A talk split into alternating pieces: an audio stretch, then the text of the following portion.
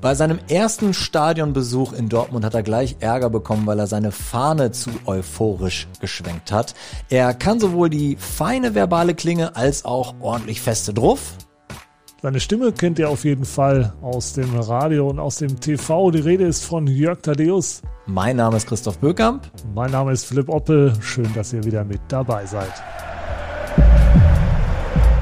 Ihr hört den BVB-Podcast, präsentiert von 1 1. Mach mich hoch! So, so, so. so, 1 zu 0 für Köln! Wir haben eine grandios Saison gespielt.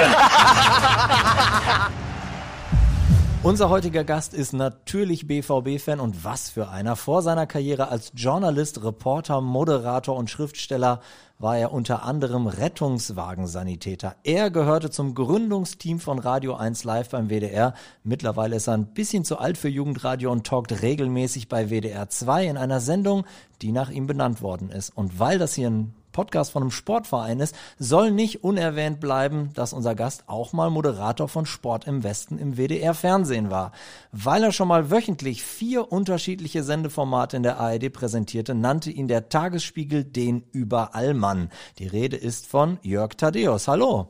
Hallo, guten Tag. Man kennt sie im Anzug. Ich habe aber gelesen, Jogginghose ist so das gewählte, bequeme Outfit für zu Hause. Was ist es denn gerade? Anzug oder Jogginghose? Ja, jetzt ist es wieder noch, jetzt ist es die Eisenbahnhose, weil ich jetzt mit dem Zug gefahren bin. Also, aber der Anzug, also das, das fände ich zu Hause merkwürdig, dann käme ich mir so ein bisschen vor wie, wie Thomas Mann, der, der sich immer zum Schreiben schön gemacht hat. Also das, das, das würde ich jetzt, das würde ich jetzt nicht machen. Also seitdem meine Frau verlangt das. Aber das hat sie eigentlich auch noch nicht gemacht, zumal sie ja auch immer naja, also leger angezogen ist, sagen wir mal, wenn sie zu Hause ist. Aber, aber ein schönes Bild auf jeden Fall. Ich stelle mir das gerade vor, wenn jetzt äh, wir auch hier den Podcast im Anzug ähm, oder im Trainingsanzug wahlweise. Man, man weiß es nicht. Ja, wobei dabei, dabei wäre schon fast wieder interessant zu wissen, weil Leute ja sagen, dass, dass die, die Äußerlichkeit, also dass meinetwegen die, die gerade jetzt, wo viele Leute so viel Zeit zu Hause verbracht haben, äh, macht, was, was macht das mit der eigenen Mentalität? Wie verändert verändert das die eigene Mentalität, die eigene Einstellung, wenn man sich jetzt wirklich so, so schluffig nur anzieht. Also macht das wirklich was aus. Und ich merke das ja, also ich habe das vor allen Dingen gemerkt, wenn ich mal einen Frack angehabt habe, der verändert die gesamte Haltung. Und man, man, hat tatsächlich dann das Gefühl, man, man redet auch leicht anders mindestens. Jetzt will ich deswegen trotzdem nicht meine Sendung im Frack machen wollen, aber das war schon spektakulär. Man ist so ein bisschen straff gezogen, ne? Also ohne, dass ich schon mal einen anhatte, aber ich stelle mir das zumindest so vor. Ja, ja, ja, der wird so in der Mitte zusammengeknöpft und sie können nicht anders als gerade stehen. Äh, also man kann, man steht dann so, so eigenartig, so, so fast schon überbeugt. Wir werden das bei den nächsten Sendungen mal ausprobieren. Immer verschiedene Kleidungsstile und dann äh, eine Untersuchung starten, wie sich das Ganze dann auswirkt. Wir haben ja jetzt schon einiges ähm, Schönes in der Vorstellung über Sie erfahren. Damit wir auch jetzt noch den BVB-Fan Jörg Thaddeus etwas besser kennenlernen, würden wir jetzt mit so ein paar Schnellfragen starten. Was war denn Ihr erstes BVB-Spiel im Stadion? Stadion. Ich meine, ich meine, das, ich meine, das wäre gegen Werder Bremen gewesen, aber da war ich halt 13. Das heißt, das heißt, es ist bedauerlicherweise 39 Jahre her. Und deswegen, ich weiß, wo ich da stand. Ich weiß, dass ich meine Fahne dabei hatte. Ich weiß, dass ich von jemandem ermahnt wurde, der vor mir stand, ich soll, der soll mal, hör mal auf da mit der Fahne. Das, das, war, das, war, das weiß ich noch. Und ähm, ich war mit meinem Stiefvater Rudi da.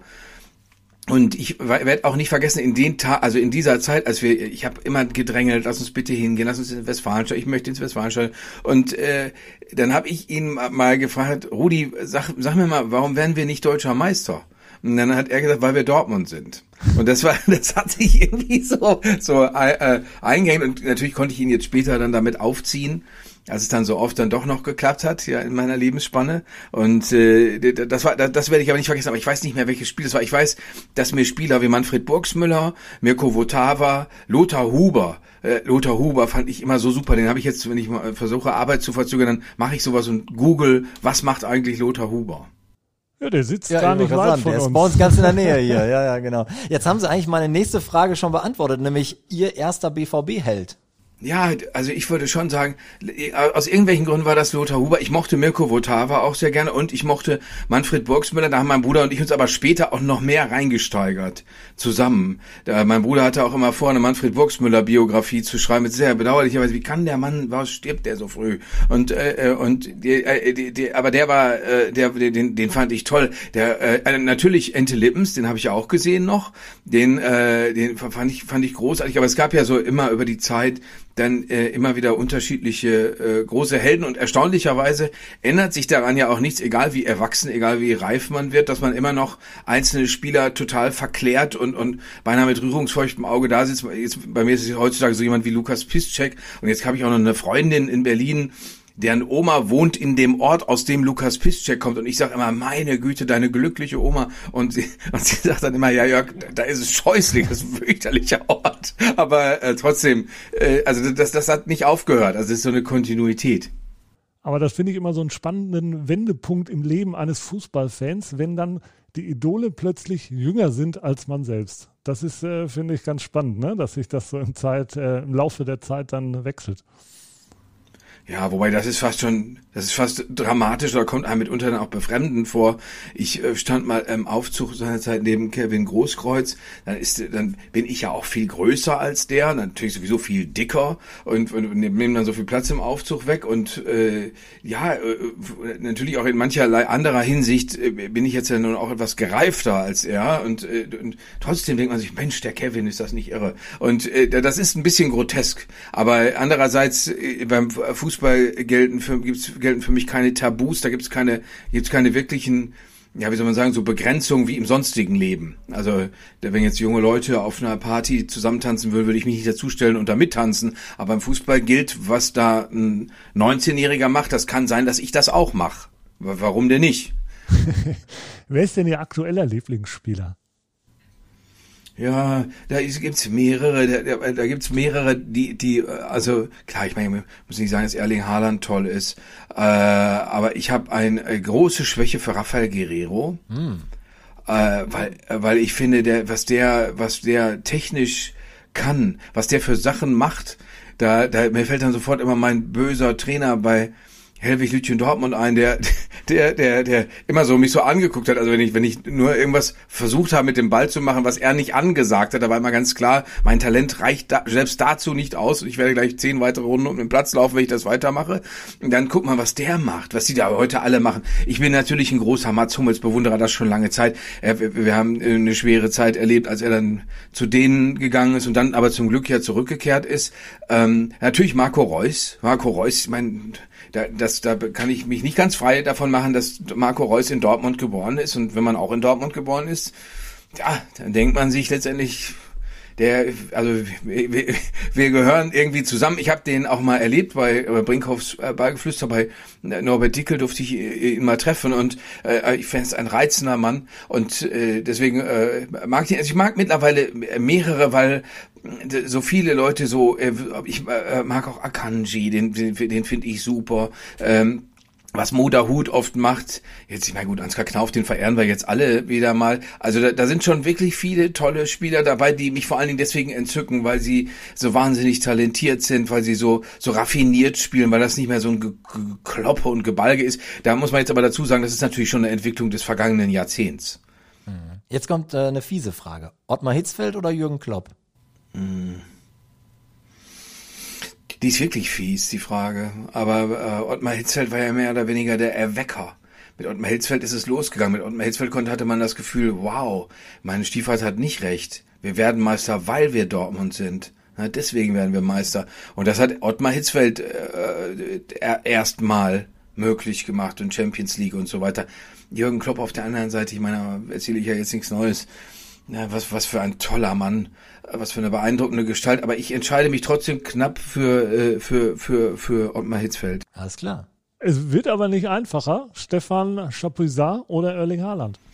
Boah Ja, Stefan Schapisa habe ich längere Zeit ja beobachtet als Erling Haaland, aber ähm, da würde ich mich, glaube ich, im Moment, ich hatte natürlich damals schon Stefan Schapisa für einen Schweizer Quasi-Brasilianer gehalten, aber äh, was Erling Haaland macht und als großer ungelenker Mann, wo man, wo, wo es dann oft heißt, ja, das kannst du nicht, das können nur leichtere, kleinere Leute. Ich war in Dortmund im Boxverein, da wurden Leute wie ich und andere Schwergewichtler ausgestellt, guckt euch die an, so wollt ihr nicht werden. Und wenn man dann jemanden sieht wie, wie, wie Erling, wie Erling Haaland, der, der so riesig ist, aber sich gleichzeitig so wahnsinnig gut bewegen kann, dann äh, bin ich schon äh, bin ich schon begeistert. Da würde ich jetzt im Moment sagen, aus momentaner Begeisterung, äh, und wir wissen ja nicht, wie lange wir ihn noch haben, Erling Haaland. Mhm. Julio César oder Mats Hummels? Ach, Julio. Ach, schön, dass Sie mich an den erinnern. Julio César. Ach, was für ein, was für ein Typ. Was für ein super Typ. Also meine Güte, was was hab ich den verehrt? Äh, diese ganze Coolness und so weiter. Ich glaube, der, ich glaube nur, also der Mats Hummels muss man mal ehrlicherweise sagen, Mats Hummels widerspricht so vielen Klischees vom Fußballprofi, weil was Mats Hummels, ich nehme auch mal an, wenn der fertig ist, dann muss der sich über eine Medienkarriere keine Gedanken machen, weil der der spricht ja jetzt schon druckreif und und was der sagt, dann überlegt er, der überlegt sich ganz ist wie ein Diplomat ja oft, dass sich fein dosiert überlegt, was sage ich jetzt? Und äh, Julio Cesar dagegen so jemand ja, diese, diese Zigarrenraucher, eben so ein Zigarrenbild von ihm, diese Eleganz und das, der, der stand ja so fürs, für Stil, für, für Lebensart, für Leute. Es könnte sein, dass es noch was anderes gibt, was auch so wichtig ist wie Fußball. Deswegen entscheide ich mich da äh, auch wieder schweren Herzens, weil was finde ich den Matsumis toll, äh, für Julio César. Ah, interessant. Die Fahne im Vordermann, äh, die Fahne im Gesicht des Vordermanns haben wir schon gehört. Deswegen die Frage Stehplatz oder Sitzplatz? Heute immer Sitzplatz. Ich bin ja sehr bequem. Ich war mal eingeladen, äh, das war nicht ganz super, so einen Platz würde ich immer nehmen. Ich war mal, durfte mal bei, äh, als Dortmund in bei äh, VfL Wolfsburg zu Gast war, da durfte ich da bei denen da in Wolfsburg rumsitzen, weil ähm, von meinem Wohnort Berlin nicht so weit ist. Und dann hatten die da so geheizte Sessel.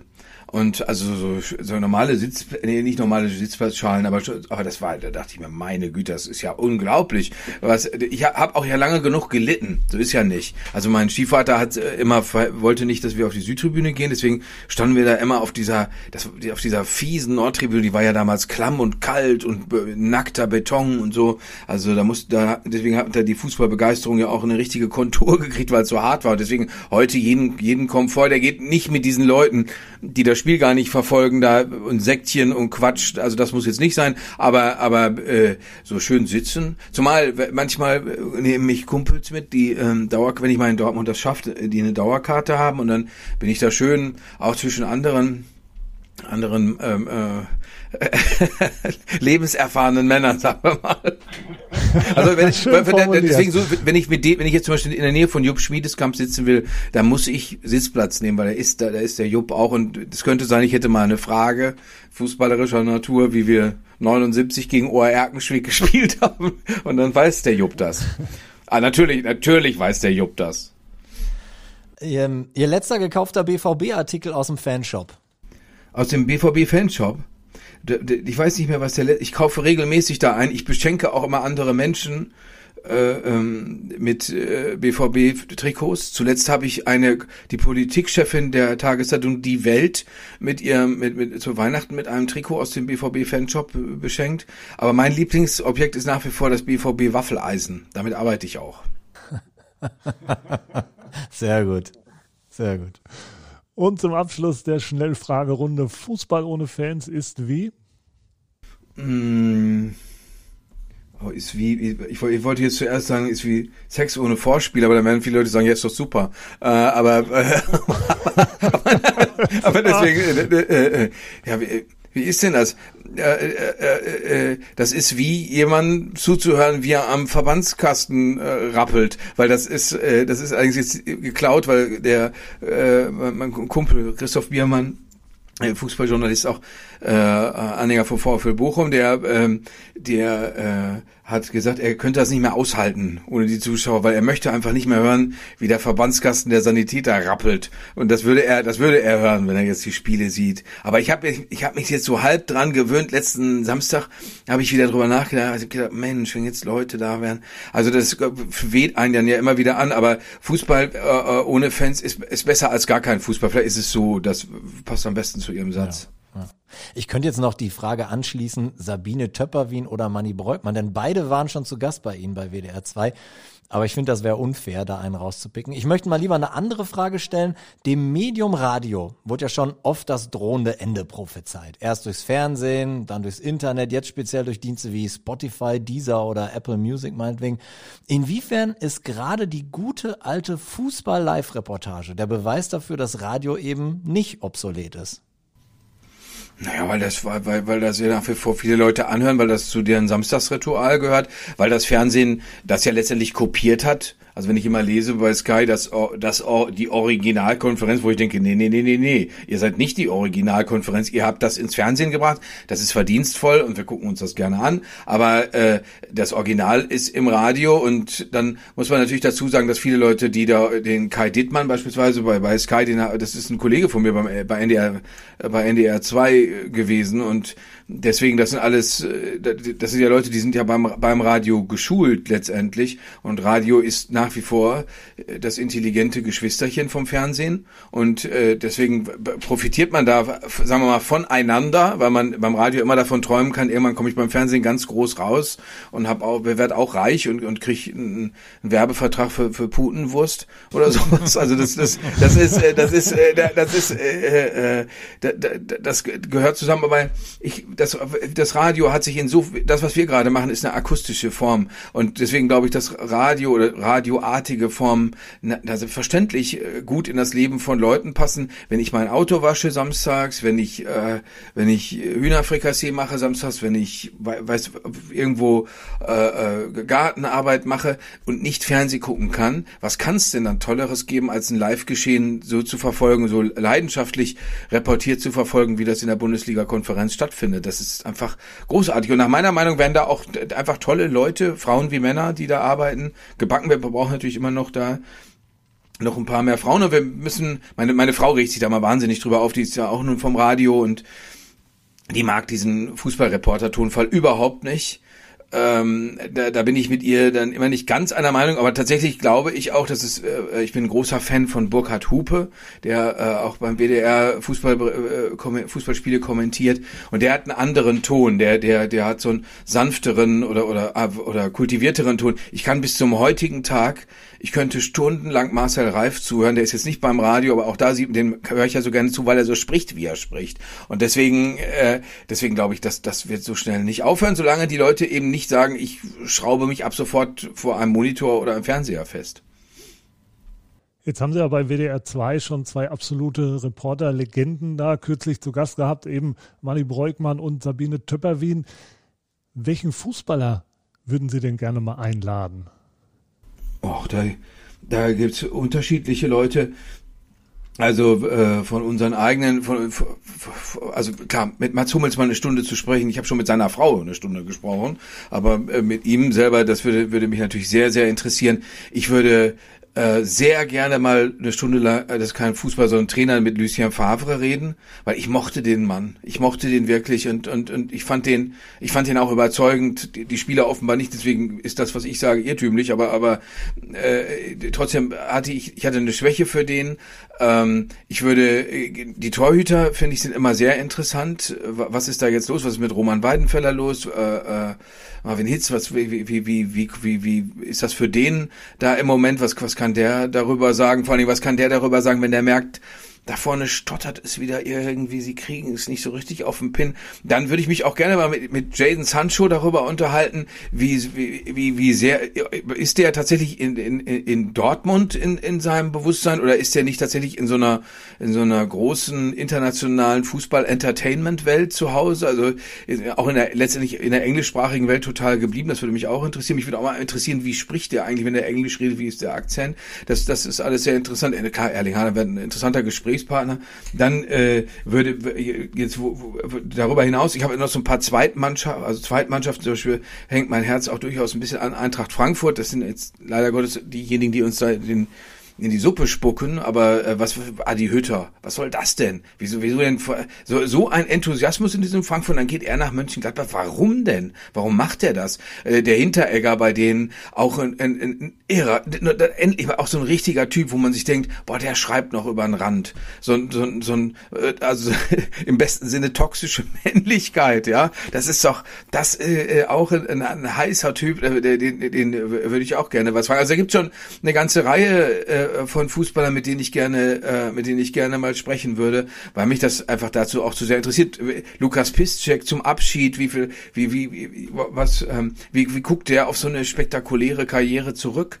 Äh, der Marcel Reif hat mir tatsächlich mal erzählt, Marcel Reif ist, das wissen nicht immer alle Leute, die sich für Fußball interessieren. Marcel Reif ist die ersten Jahre seines Lebens in Polen aufgewachsen, in Warschau und äh, Kalamitäten äh, musste, musste dann da weg, Antisemitismus und so weiter. Ähm, aber der Marcel Reif kann dementsprechend noch fließend Polnisch sprechen. Und er hat dann irgendwann äh, Lukas Piszczek in, in, seinem, in seinem Zenit, in der Klopp-Ära, hat äh, Marcel Reif äh, Lukas Piszczek äh, getroffen, hat dann auf Deutsch angefangen, hat dann gesagt, Lukas, was du da machst, das gefällt mir außerordentlich gut. Und hat dann in Polnisch gewechselt und hat gesagt, und das gefällt mir sogar super gut, was du da machst. Das ist richtig, richtig gut. Und da wäre Lukas Piszczek fast hinten übergefahren, weil sie denkt, wieso diese, Deu diese Ikone der Deutsch des deutschen Sportjournalismus, wieso spricht der plötzlich fließend Polnisch mit mir? Ich bin ja irgendwie in so einen Traum geraten. Und äh, darüber würde ich auch, also da gibt's viele, viele Sachen, über die man, mit denen man äh, sich da mit denen unterhalten könnte. Also unglaublich viele Themen. Ja, wollte ich gerade sagen. Also die Liste ist lang, da haben sie einiges abzuarbeiten. Ja. Bei Zimmerfrei im WDR-Fernsehen waren sie oft als Außenreporter dabei. Und da gab's ja die ultimative Lobhudelei. Und ich muss jetzt auch mal die ultimative Lobhudelei auf Jörg Thaddeus loswerden. Allerdings gebühren ihnen nur 50 Prozent des Lobes. Denn für mich haben sie mal die beste Radiosendung schlechthin moderiert. Das war bei 1 Live mit Thomas Bug, immer an Heiligabend. Der Name Thaddeus und Bug warten aufs Christkind. Ich hoffe, Sie erinnern sich noch dran. Ich glaube, ich habe danach nie wieder sechs Stunden am Stück vorm Radio gehangen. Bitte beschreiben Sie doch mal rückblickend das Konzept dieser Sendung, wenn es denn überhaupt ein Konzept gab. Das, das Konzept dieser Sendung ist, dass er das Buch mich zwei Tage vorher also am 22. Dezember meistens total angeschrien hat, so weil, weil nach seiner Meinung die Vorbereitung, die Struktur der Sendung überhaupt noch nicht klar war. Äh, und dann konnte man ihn aber auch wieder durch irgendwelche Mätzchen äh, äh, wunderbar ablenken. Naja, das war, das war in so einer Zeit, wo wir äh, wo wir bei 1 Live da, wo 1 Live unser zweites Zuhause war und äh, dementsprechend haben wir auch unsere äh, Familienstreitigkeiten bei 1 Live ausgetragen und Thomas und ich, wir mögen, wir mögen uns ja eigentlich sehr gern und da haben wir halt damals, äh, aber klar, er, er, wir sind äh, physisch totale Gegensätze, also ich so so massiv und rundlich und groß und er auch groß, aber spindeldürr und und er so total ordentlich und äh, ich so teilweise liederlich, auch auch in der Aussprache, dann stotter und stammel ich ja gelegentlich, das versucht er sich immer abzugewöhnen. Dann äh, ja, das, also das, das war das war wir haben uns einfach unglaublich angezogen durch diese Gegensätzlichkeit. Er hat mich, weil wir haben im Jahr 2000 haben wir schon in Berlin zusammen äh, bei Radio 1 unseren RBB öffentlich-rechtlichen Geschwistern haben wir eine Morgensendung zusammen gemacht. Da, da ich da mehrere Schnitzel an einem Morgen mal verzehrt habe, hat er mich dann nur noch die Fressmaschine genannt und äh, weil die kriegten wir in meinem Hotel als in so ein Lunchpaket. Da war kein Konzept dahinter, da war einfach nur, da war große Begeisterung dass wir diese, diese ganze Fläche da bespielen dürfen. Und wir haben da natürlich bei anderen Sendern auch Ideen geklaut, wie zum Beispiel Leuten Kopfhörer aufsetzen und das, denen ein Lied vorspielen und während sie das Lied hören, das aufnehmen, was die dann singen. Das ist äh, fast nicht wieder zu erkennen. Das ist, kann, kann ich jedem nur empfehlen, macht riesengroßen Spaß. Dann hatten wir den hinreißenden, äh, wie heißt der, Herr Peach nochmal mit Vornamen, der dieser tolle, tolle Sprecher, der für uns unsere eigene Weihnachtsgeschichte Tuti Tute noch Tuten aufgenommen hat. Also und und was, was meistens auch passierte, ist, dass wir so in Stunde fünf oder spätestens in Stunde sechs der Meinung waren, Jetzt aber mal ein Schluck Sekt, weil ist ja Weihnachten und äh, das hat aber dann uns meistens total aus der Kurve geballert. Also da reichte schon ein halbes Glas und wir waren hin. Und das hat man dann gemerkt, dann wurde die Zunge schwer und so. Aber das haben alles, das ist ja nett von Ihnen, dass Sie das auch zu, äh, dazugehörten. Das haben die Hörer letztendlich alles toleriert. Und äh, wir, wir haben einfach gedacht, das ist wie alles zusammen. Also es ist Karneval, äh, dann diese besondere Weihnachtsstimmung, dann ist Silvester nicht weit, das Jahr ist zu Ende. Und also wie so eine Weihnachtsparty im englischen Sinne, wo also nachher alle mit dem nackten Hintern auf dem Kopierer sitzen. Das vielleicht war das Konzept. ist denn damals eigentlich so eine, so eine lebenslange Freundschaft mit Thomas Bug entstanden? Oder sind Sie froh, dass Sie mit dem Kerl jetzt nicht mehr die ganze Zeit in einem Studio sitzen müssen? Der hat Sie ja auch gerne mal auf der Antenne so Dickerchen oder sowas genannt. Ja, der, äh, naja, Dickerchen ist ja noch lieb, ne? Moppel. Äh, er hat sogar, als ich, als ich Marathon gelaufen bin in Köln, was er überhaupt nicht zu Wege bringen würde, als, als, als ich das steht hier nicht, ein paar Meter vor mir steht das, äh, steht die Pappe, die er hochgehalten hat, Go Moppel Go. Und äh, äh, das ist, äh, also von daher, äh, naja, um jetzt von einer dicken Freundschaft zu sprechen, müssten wir uns einfach häufiger sehen. Aber das ist ein Lebensbegleiter und äh, wenn ich, ich freue mich, wenn ich von ihm höre. Und ich hoffe, bei ihm ist das vice versa genauso. Bei unterschiedlichen runden Geburtstagen, bei meiner Hochzeit und so, da war, ist natürlich Thomas Bug zugegen gewesen. Wir haben auch, wir haben auch ein paar Überschneidungen in unserem äh, Bekannten- und Freundeskreis. Also wir verlieren uns zum Glück nicht aus den Augen. Hm. Wie wird man eigentlich Moderator bei Sport im Westen, wenn man eigentlich eher so für Formate wie Extra 3 oder Zimmerfrei zu dem Zeitpunkt bekannt war? Weil so Sportjournalismus war dann ja eigentlich erstmal ein neues Feld, oder? Ja, ja, schon, schon. Das war schon neu. Also ich hatte vorher ich hatte vorher insofern Sportjournalismus betrieben, als dass ich im Studio, Landesstudio Dortmund durfte ich zu den Henry Maske kämpfen. Ich äh, bin auf äh, eigene Kappe nach Las Vegas gefahren, um George Foreman gegen Oliver, äh, gegen Axel Schulz kämpfen zu sehen, 1995. Äh, solche Sachen, das waren so Ausflüge, aber im Großen und Ganzen ist das ja immer abgeschottet voneinander. Und äh, dann äh, hat, ich weiß gar nicht mehr, wie sich diese Gelegenheit ergeben hat. Jedenfalls haben die dann gesagt, ja, wir brauchen hier, komm mal, kannst du dir das nicht vorstellen? Dann war da der äh, ein, ein Redakteur, der, bei dem ich früher bei Radio Dortmund äh, Anfang der 90er Jahre Praktikant war, der war dann da Redakteur und insofern begann dann so ein böses Déjà-vu, weil der mich immer über den Knopf im Ohr hat, der mich die ganze Zeit gemaßregelt. Was redest du da für ein Quatsch, Jörgelchen? Und ähm, es war also, das war äh, nicht nur, es hatte auch auch dunkle dunkle Seiten. Mir ist dabei aufgefallen, wenn man beim Sportjournalismus muss man aufpassen, wenn man so sehr Fan ist und wenn man auch so festgelegt ist auf seine Sportarten, dann neigt man das und, und wenn man dann auch noch ein bisschen unreif ist, dann neigt man halt dazu, so Mätzchen und Witze über, über Volleyballer und sowas zu machen. Und das fand ich, das finde ich aus heutiger Sicht unangemessen die Kollegen damals, das war toll, die kennengelernt zu haben, mit denen dann zusammengearbeitet zu haben und dann auch so nah an den Sachen dran sein zu dürfen, die mir wirklich Spaß machen. Also das war, das war schon toll, aber andererseits, man muss dann immer das Gespräch führen und man muss sich dann immer professionell darauf vorbereiten und man darf nicht einfach eben immer nur noch Fan bleiben.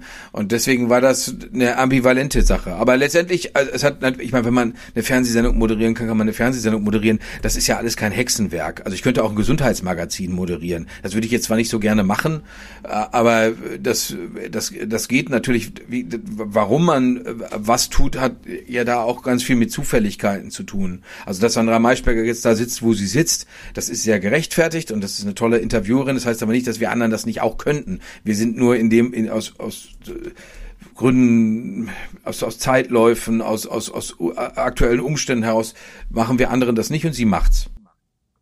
Sie werden sich nicht mehr dran erinnern, aber damals, als Sie bei Sport im Westen waren, war ich Hospitant und was mich total überrascht hat, als ich mich bei Ihnen vorgestellt habe, haben Sie mir mit einer Verbeugung die Hand gegeben. Woher kommt diese bemerkenswerte Höflichkeitsgeste, die mir jetzt so aus dem Ruhrpott nicht so geläufig ist? Und haben Sie sich das bis heute äh, beibehalten, egal wer da steht? Ich weiß gar nicht, warum habe ich mir denn das angewöhnt?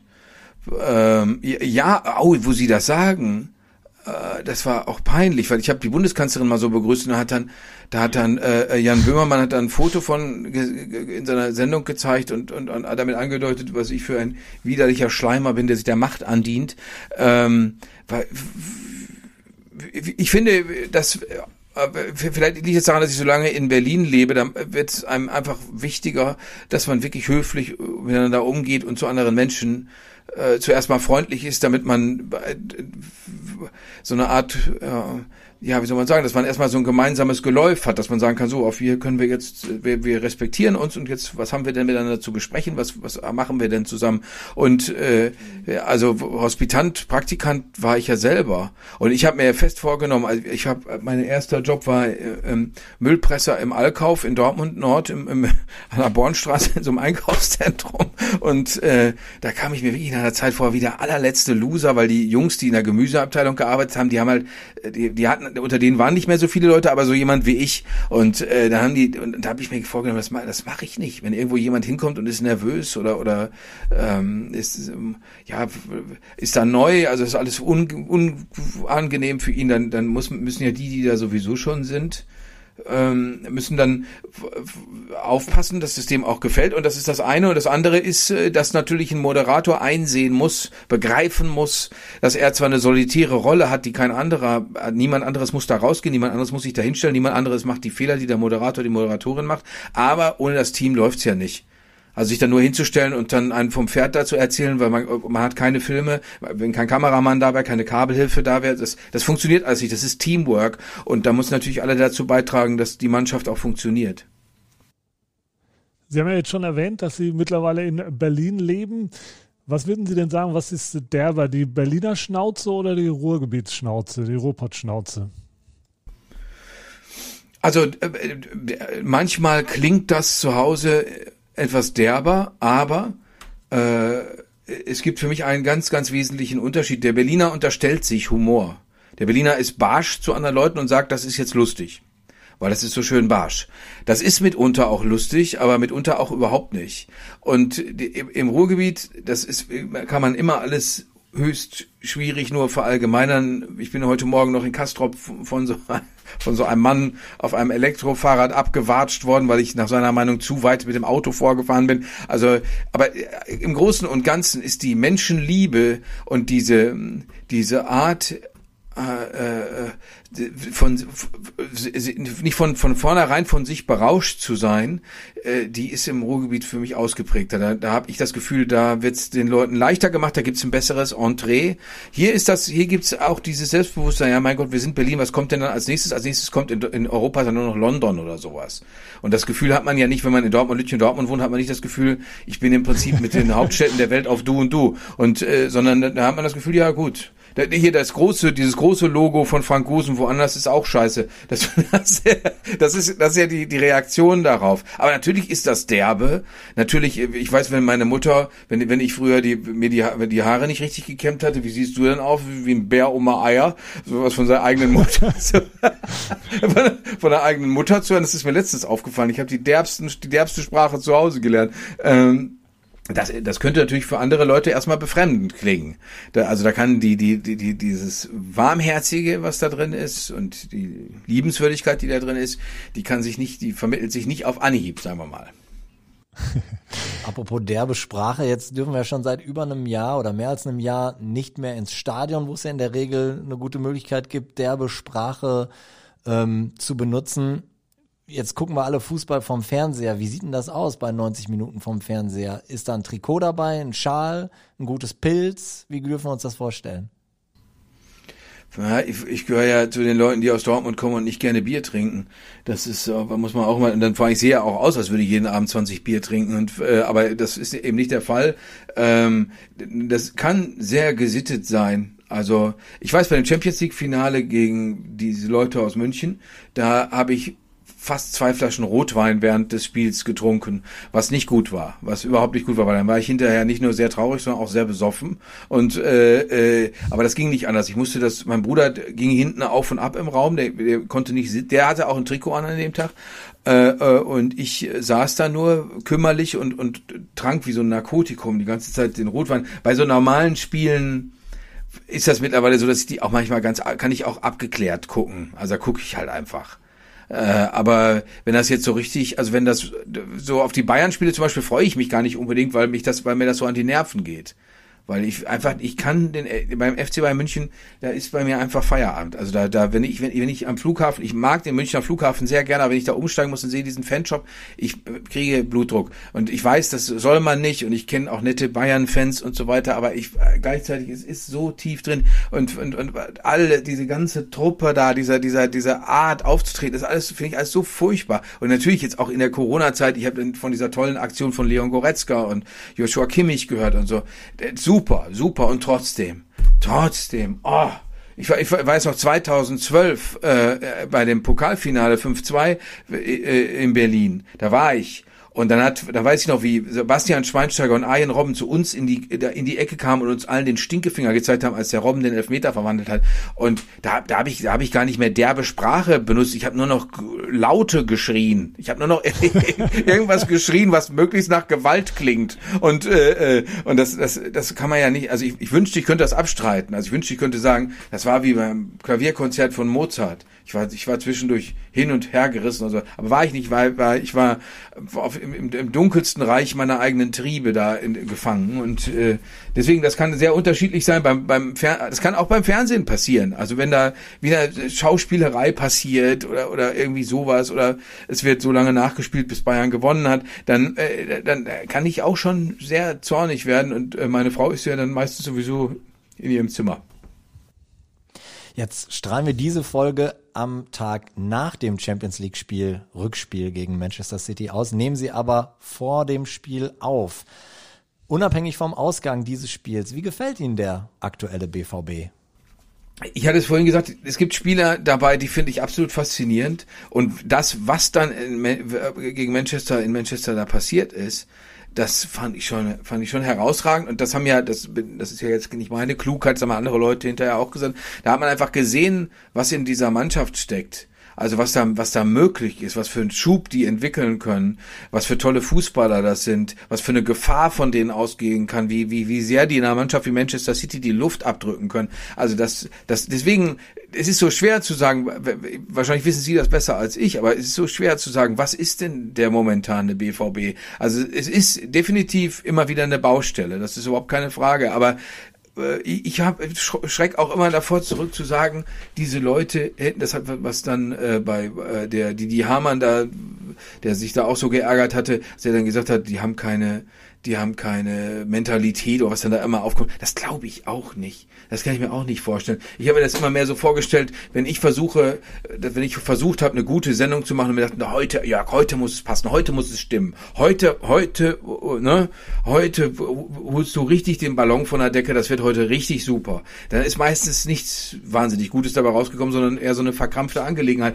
Und da habe ich mir schon überlegt, vielleicht ist es bei denen auch so, aber ich kann das nicht wirklich beurteilen. Ich bin nie mit in so einer Kabine. Ich kenne die Männer alle gar nicht. Ne? Aber deswegen ist das ist es schwer zu sagen, was es im Moment für eine Mannschaft ist. Sie ist äh, äh, äh, zu allem in der Lage. Ja, das definitiv. Und Sie haben ja auch schon die anderen Seiten miterlebt. Wir haben ja schon gehört, die Anfänge war wahrscheinlich, oder der Anfang war äh, wahrscheinlich ein Spiel gegen Werder Bremen Anfang der 80er Jahre. Da haben wir jetzt ja auch nicht die Sterne vom Himmel gespielt. Ne? Wenn wir jetzt mal gucken, die letzten zehn Jahre sind wir neunmal in die Champions League gekommen. Also das ist schon eine Entwicklung, äh, die sehr, sehr positiv ist, die ja Anfang der 80er Jahre, Sie haben ja das schöne Sprichwort genannt ihres Stiefvaters, wir holen nichts, wir sind Dortmund. Das hat sich ja komplett gewandelt zum Glück. Ne? Da gab es ja wirklich ganz andere Zeiten. Ja, und, und dann haben ja auch, sind ja auch Leute aufgefallen, die, das ist bei den Nationalmannschaftsspielen ja auch immer so gewesen, die, die, die sich nur in das Gewinnen verliebt haben. Also die gesagt haben, ich bin jetzt Fußballfan, Frauen wie Männer, ich bin jetzt Fußballfan, weil ich das so gerne mag, wenn Borussia Dortmund die äh, anderen Mannschaften so an die Wand spielt wie das in Klopptagen teilweise ja geschehen ist. Äh, aber dass das eben nicht immer nur so ist und dass es Murks-Spiele gibt und äh, Pokalsensationen zu Ungunsten von Borussia Dortmund oder anderen großen Mannschaften, das, das ist ja eingepreist. Das weiß man ja. Also das, das war, ich meine, Christoph Biermann, ich habe ihn vorhin schon zitiert mit seinem VfL Bochum. Was hat Frank Gosen, äh, was, was haben die da schon gelitten? Durch was für ein Jammertal gehen jetzt die Leute, die dem FC Schalke 04 anhängen? Da habe ich jetzt schon viel, nicht, im Moment nicht so viele Leute getroffen, aber die, immer wenn ich die treffe, die ich, Kumpel Samuel hier aus Berlin, ich weiß, dass der blau-weiß ist und so, äh, das ist ja, das machen die, aber das, das können wir doch aber auch sicher sagen, das machen die natürlich trotzdem mit. Also die bleiben ja trotzdem dabei. Und äh, das ist ja eine wesentliche Erkenntnis, dass man äh, einer Mannschaft anhängt, so oder so. Also fast, dass man mit denen mehr durch fast mehr gute und schwere Zeiten geht als in der Ehe. Von Stadionbesuchen zu erzählen ist ja schon fast mittlerweile so ein bisschen wie Opa erzählt vom Krieg, aber jetzt Butter bei die Fische. Was, was, was ist denn das Faszinierende aus Ihrer Sicht an einem Stadionbesuch in Dortmund? Ich meine, klar, Sie haben sich wahrscheinlich auch die Mannschaft ausgesucht aus Ihrer Geburtsstadt, aber jetzt ist das ja nicht irgendwas, in Dortmund zum Fußball zu gehen. Ähm, wenn man das jetzt auf zwei Faktoren runterbricht, nämlich das Spiel an sich und das Drumherum, wie ist da bei Ihnen die Gewichtung? Was ist wichtiger? Also ich merke jetzt durch diese pure Fernsehübertragung auch, was wir im Champions League gesehen haben vergangenes Jahr, dass mir das Spiel schon sehr wichtig ist. Also ich mag dieses Spiel. Äh, äh, und das, das drumherum, wenn ich aber dann mal tatsächlich in Dortmund bin, das drumherum nimmt sich ja eher den Platz, als dass man selbst der Angelegenheit äh, Bedeutung zuweisen könnte, sondern das, das, das nimmt sich ja Raum. Wenn man da ist, das kann, man kommt, ja fast nicht dagegen an.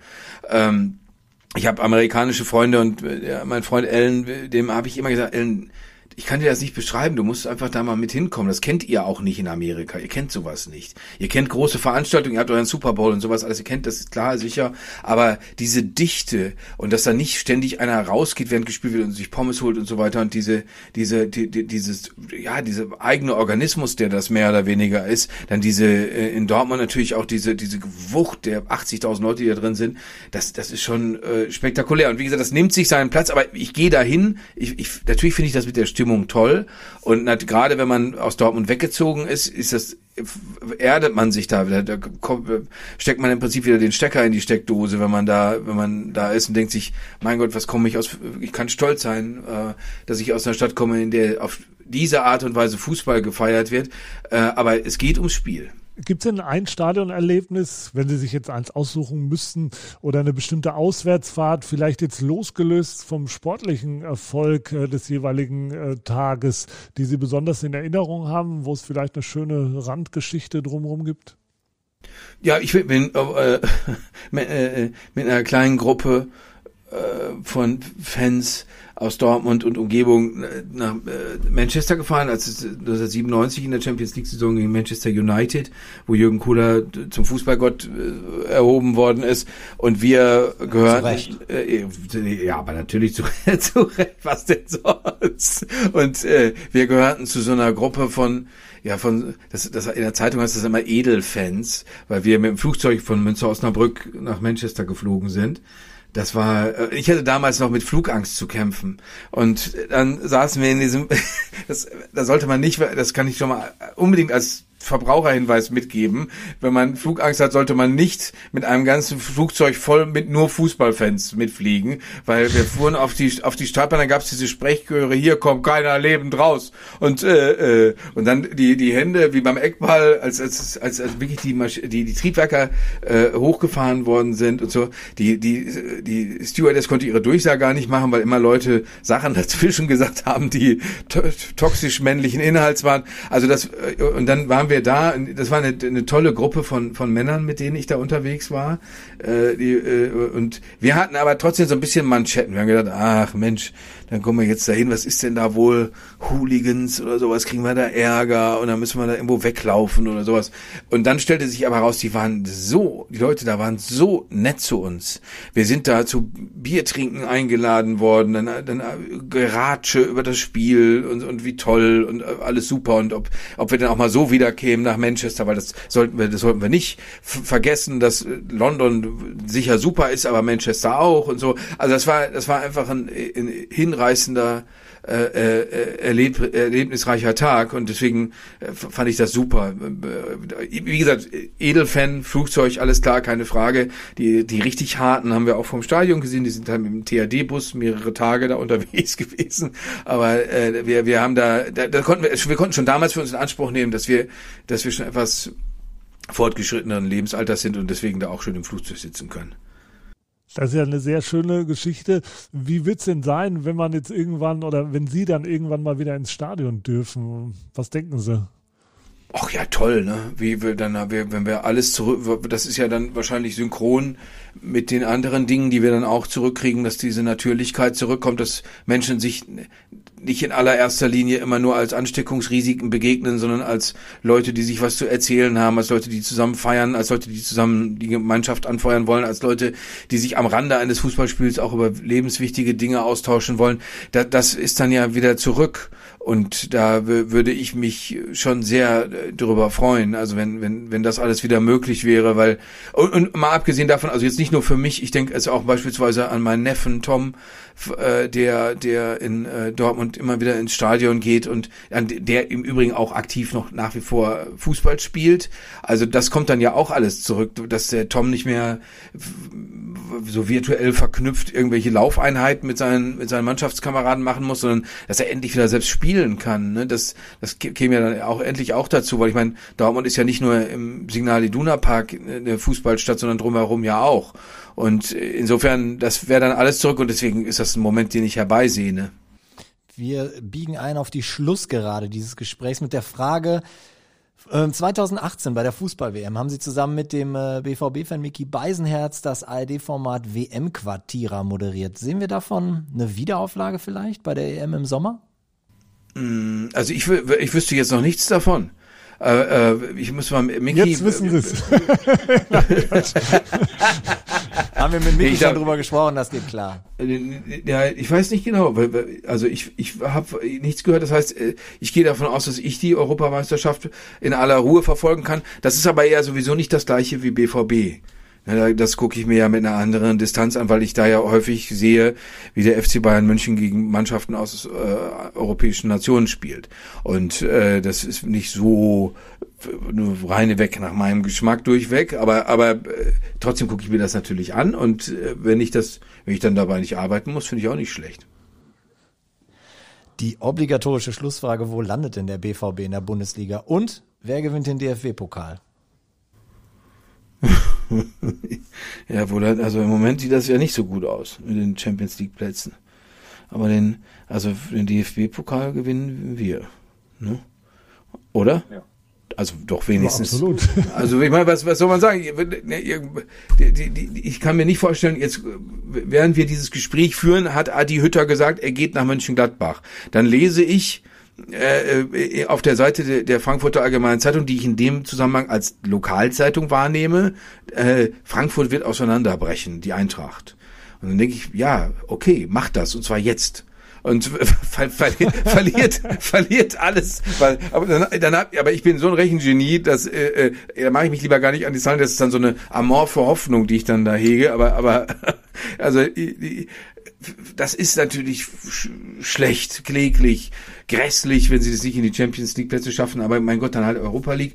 Ähm, ich hoffe, dass ich hoffe, dass die Leute, dass die Mannschaft, der Verein und die Leute, die drumherum gehen, dass wir mit einem guten Gefühl da rausgehen. DFB-Pokalsieg wäre dafür, sind wir uns einig, natürlich nicht schlecht.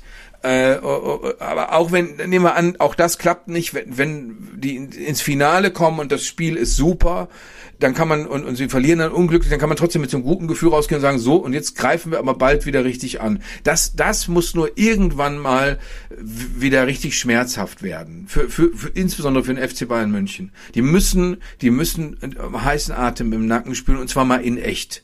Und nicht durch Zufall und nicht, weil sie ihre eigene Krise nehmen, sondern einfach, weil sie sich denken, ach du Großheit, so wie bei Manchester City im Hinspiel, äh, äh, was wird denn hier, hier kommen ja plötzlich andere Leute, die können das genauso gut wie wir. Da, da, das möchte ich dann schon mal erleben. Und da, dazu, damit das klappt, damit Marc Rose das so auch hinkriegen kann, muss da kann man jetzt nicht aus so einem Jammertal, aus so einer Depression heraus dann sagen, äh, das schieben wir nach dem Sommer dann wieder alles an. Also das fände ich zu spät. Deswegen wäre es gut, immerhin mit irgendeinem guten Gefühl aus der Saison zu gehen. Heißer Atem im Nacken der Bayern. Sie haben es nicht gesehen, unsere Zuhörer haben es nicht gesehen, aber die Moderatoren in Dortmund Brakel haben leise genickt. Ja.